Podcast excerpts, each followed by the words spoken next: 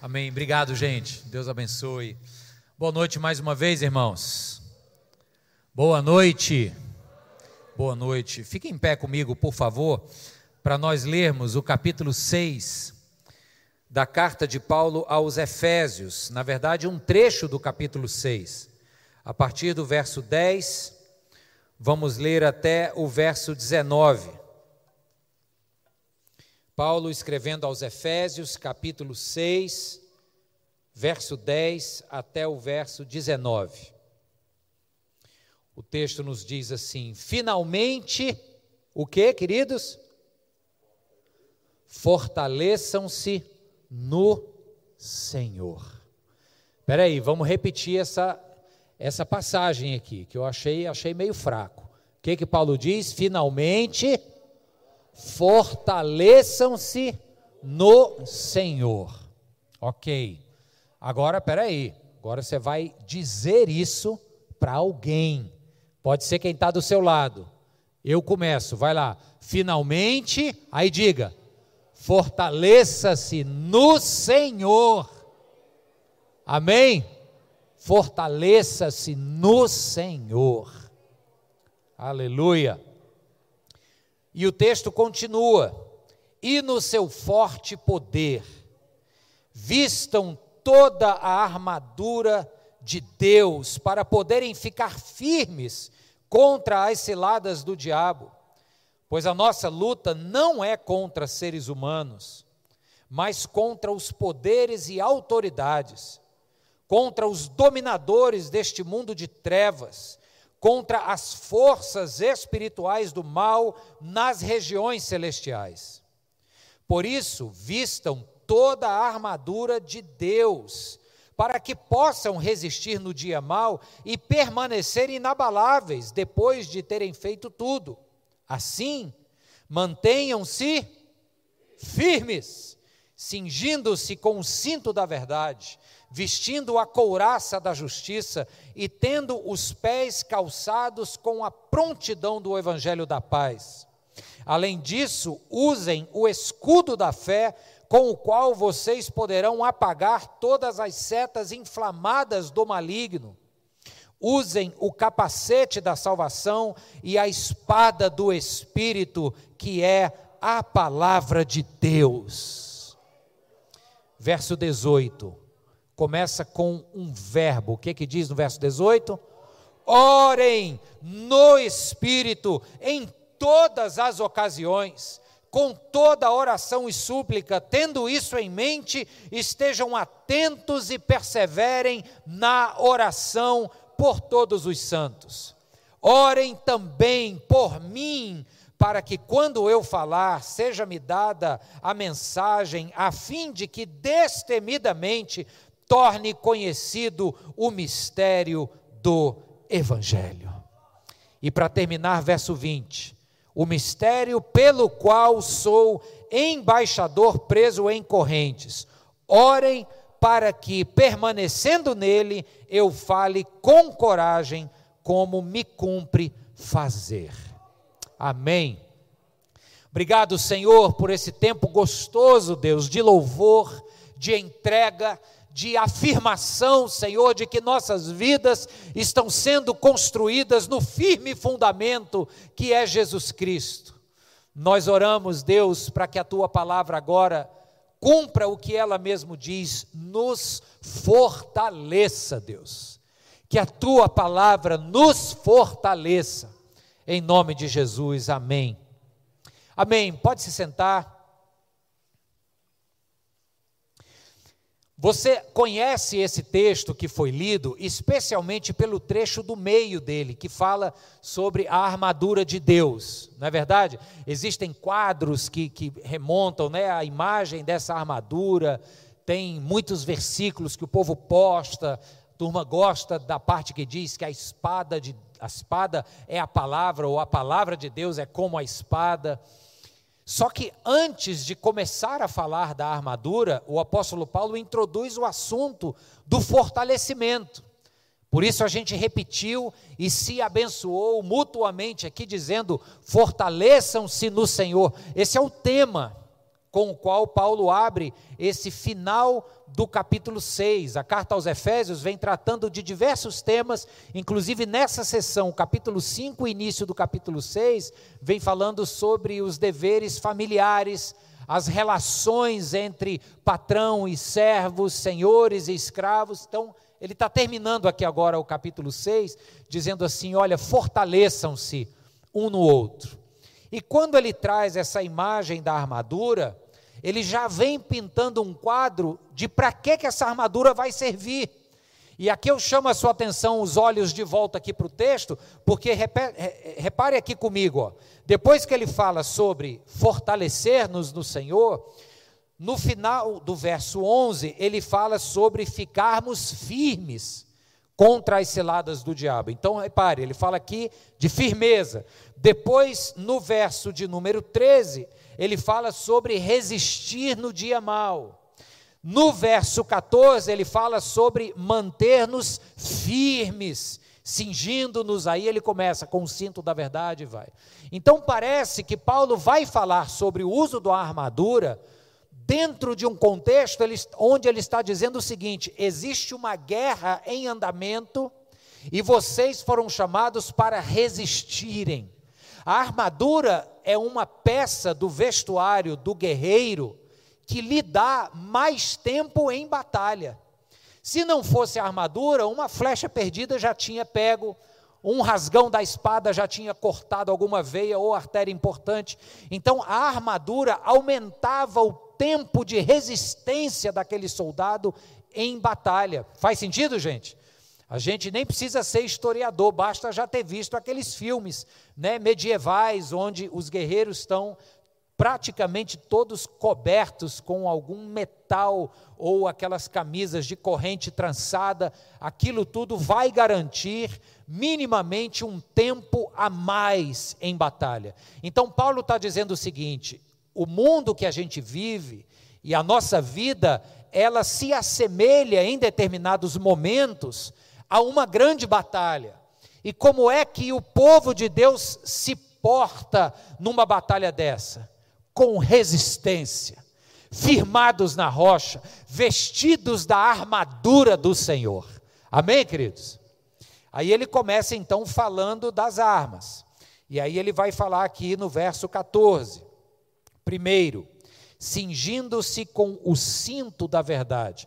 A gente fez uma vez uma série de mensagens aqui na igreja só sobre a armadura de Deus. Foram várias mensagens, uma para cada peça desse vestuário. Se você tiver interesse, entra no nosso canal do YouTube, está tudo lá. Então eu vou passar por cima aqui apenas para lembrá-lo o que são essas peças do vestuário do guerreiro de Deus.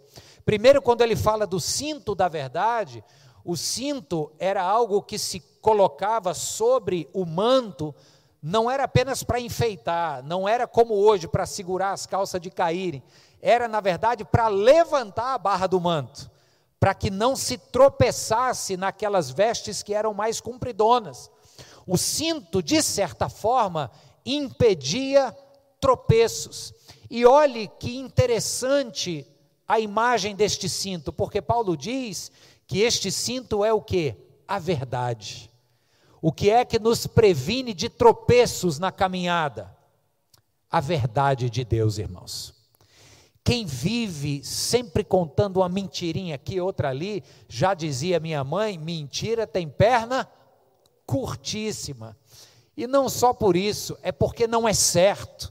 E uma caminhada de mentiras é uma caminhada de tropeços.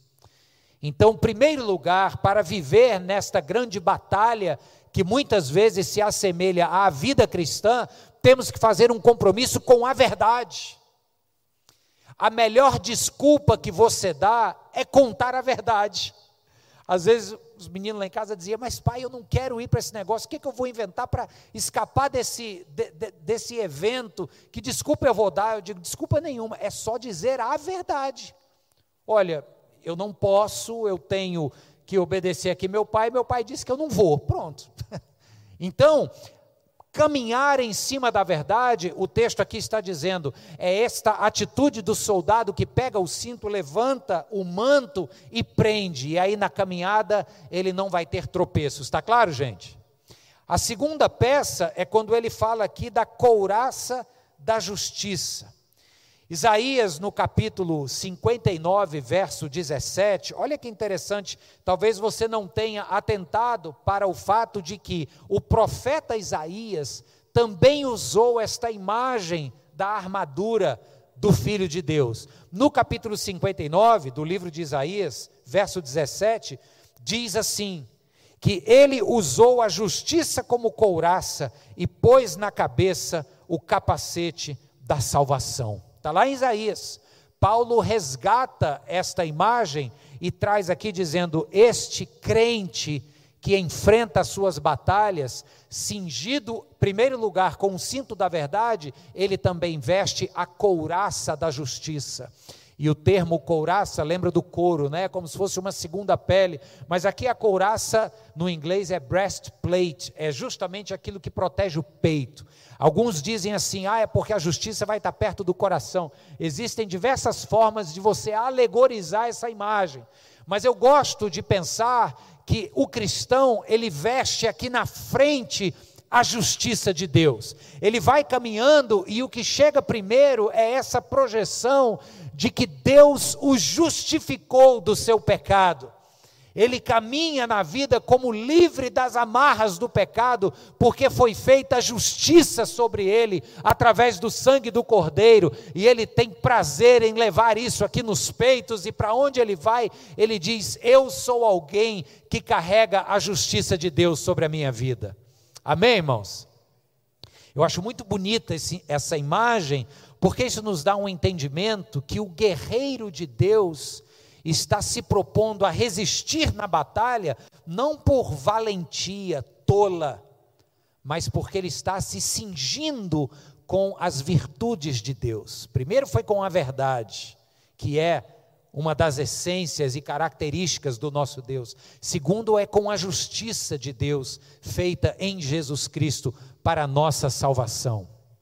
Terceiro lugar, ele continua falando de que os pés desse guerreiro estão calçados com pronti, as sandálias da prontidão do evangelho da paz. A gente falou sobre isso, isso remonta a um costume antigo de que os reis, antes de visitarem algum lugar, mandavam emissários na frente para preparar o caminho. É o que o profeta Isaías fala do João Batista, que iria preparar o caminho do Messias. Aqui ele está dizendo o seguinte: este que vai lutar, ele tem nas suas sandálias a essência das boas novas, ele tem boas notícias. O guerreiro traz consigo boas notícias. Se no meio da guerra as notícias são ruins, o guerreiro veste nos seus pés e, portanto, isso o leva para todos os lugares esta boa notícia do evangelho da paz, qual que é a boa notícia? O príncipe da paz chegou, está entre nós e habita no meu coração. Então você pode prestar atenção que até aqui a armadura do guerreiro não tem nada de violento, nada que vai arrancar sangue do inimigo, tem a ver com o tipo de resistência que ele vai ter e quanto tempo ele vai ficar de pé no chão da batalha, no terreno da vida. A próxima imagem, depois que ele fala do evangelho da paz que calça os pés desse guerreiro, ele fala do escudo da fé. E o escudo da fé é aquilo que apaga os dardos ou setas inflamadas do maligno.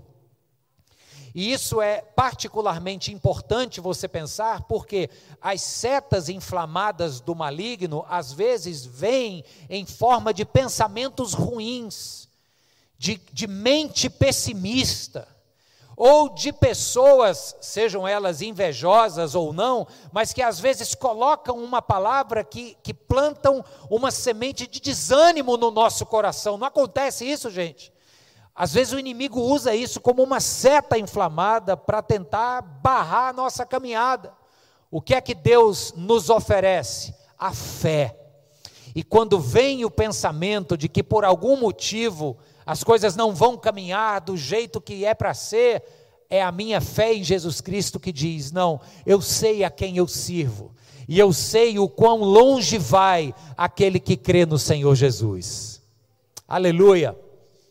E depois então ele chega e fala do capacete da salvação. O capacete da salvação também está lá no livro de Isaías, no capítulo, mesmo capítulo 59. Só que no verso 7, ele fala sobre pessoas que têm a mente florida de pensamentos maus e negativos. Aí eu me lembro do rei Davi no seu salmo dizendo assim: Senhor, reacende em mim a alegria da tua salvação e desenvolve um espírito servil e voluntário. O que é que o texto bíblico nos ensina? O capacete da salvação é aquilo que ocupa a nossa mente, assim como o escudo da fé, que afasta os dardos inflamados, porque pela fé eu me lembro de quem é o meu Deus. O capacete da salvação me ajuda a que eu me lembre do que esse Deus fez por mim na cruz do Calvário. Então não existe mais condenação para aqueles que estão em Cristo Jesus. Vou repetir essa frase, porque parece que ou você não entendeu ou não ouviu. Não existe mais condenação para aqueles que estão em Cristo Jesus. Isso é uma excelente notícia e isso precisa ser o invólucro dentro do qual as nossas mentes estão. É como um capacete que protege esse órgão vital e diz assim: é porque Cristo morreu por você, que não há mais condenação. Louvado seja Deus.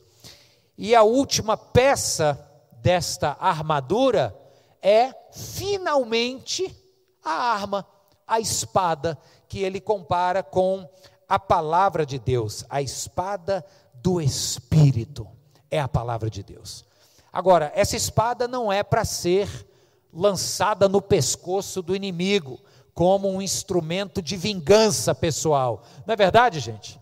A espada aqui é para ser usada em exclusiva defesa. Foi com ela que Cristo se defendeu das tentações do inimigo no deserto. Todas as vezes que o inimigo veio e fez aquelas três famosas tentações a Jesus, ele se defendeu com a espada da palavra de Deus. Não é verdade? Então a espada precisa estar, a espada de Deus, a sua palavra, precisa estar para nós como a espada do guerreiro, ó, sempre aqui de lado. E nós precisamos desenvolver a habilidade do manuseio. Repito, não para sair degolando cabeças, mas para saber manejar bem em defesa. Tá claro, irmãos? Uma primeira pergunta, depois de lermos todos esses itens da armadura de Deus. Primeiro lugar, o quanto de tempo você está dedicando ao manejo da sua espada? Ela até pode estar aqui, ó. Eu tinha um amigo que qualquer evento social que você convidasse ele, ele levava uma Bíblia. Aniversário de sei de quem no restaurante, ele chegava lá com a Bíblia. Mas isso não quer dizer muita coisa. Pode ser que seja só, como o povo dizia antigamente, aquela Bíblia com cheiro de sovaco. Né? Não sai daqui, mas o camarada também não abre para ler hora nenhuma. Então a pergunta não é o quanto a espada está aqui do seu lado, mas é o quanto você tem treinado e se esmerado em manuseá-la, em lê-la. Nós temos aí um plano de leitura bíblica anual correndo. E nós provocamos a igreja e encorajamos todo mundo a perseverar, chegar no final do ano com a, com a Bíblia toda lida. Escola bíblica está funcionando aos domingos pela manhã. Então pense só, Paulo está me dizendo que a minha vida vai se assemelhar a uma batalha. Para isso, Deus me deu uma vestimenta que me ajuda na resistência em pé nessa batalha. E dentre esses itens, o que precisa ficar aqui e que eu tenho que aprender a manuseá-lo bem é a sua palavra. Então, o seu compromisso com a palavra de Deus vai falar muito sobre o quão sério você leva esta batalha que a gente chama de vida. Amém, queridos? Esse é um primeiro ponto. Agora, o segundo ponto, que aqui é onde eu quero que você preste muita atenção, começa a partir do verso 18. Porque Paulo vem falando destas partes da armadura e apresenta, por fim, a arma desta armadura, que é a espada. Mas a partir do verso 18, Paulo fala cinco vezes sobre qual é de fato, a maior arma desse cristão que está de pé, resistindo às batalhas dos dias maus. Que arma é essa? Oração. Ele fala aqui no verso 18: orem no espírito, logo depois, oração e súplica. No final do verso 18, perseverem na oração. No verso 19, orem também por mim. E no final do verso 20, orem para que eu fale com coragem e cumpra o propósito de Deus. Então, é como se Paulo, Paulo tem um hábito literário aqui, ó. Você, talvez você não tenha prestado atenção, mas se você lembrar, 1 Coríntios, no capítulo 12, Paulo está falando dos dons espirituais. Quando começa o capítulo 13, ele começa dizendo assim, ó. Passo agora a lhes apresentar um caminho sobremodo excelente e aí ele fala: se eu não tiver amor, eu nada serei. Ele mostra que o amor é o caminho sobremodo excelente comparado com todos aqueles dons que ele vem falando no capítulo 12. Isso é um recurso literário de Paulo de deixar o mais importante por último, tá claro, gente? Aqui ele parece que faz a mesma coisa. Ele diz: Olha, tem uma batalha, vocês são chamados a resistirem. Deus está dando aqui uma armadura, vocês poderão ficar de pé. Agora, no final, tem uma arma sobremodo excelente. E aí ele diz: Orem, orem, orem, orem e orem. Eu uma vez ouvi uma distinção de dois tipos de oração que eu queria trazer para os irmãos hoje. Uma é a oração de manutenção e a outra é a oração do fronte de batalha. A oração de manutenção é aquela que a gente faz todo dia. É de manhã se acorda, Senhor, abençoa meu dia, abençoa o alimento, abençoa fulano de tal, Senhor, tu és maravilhoso. É muito importante ela.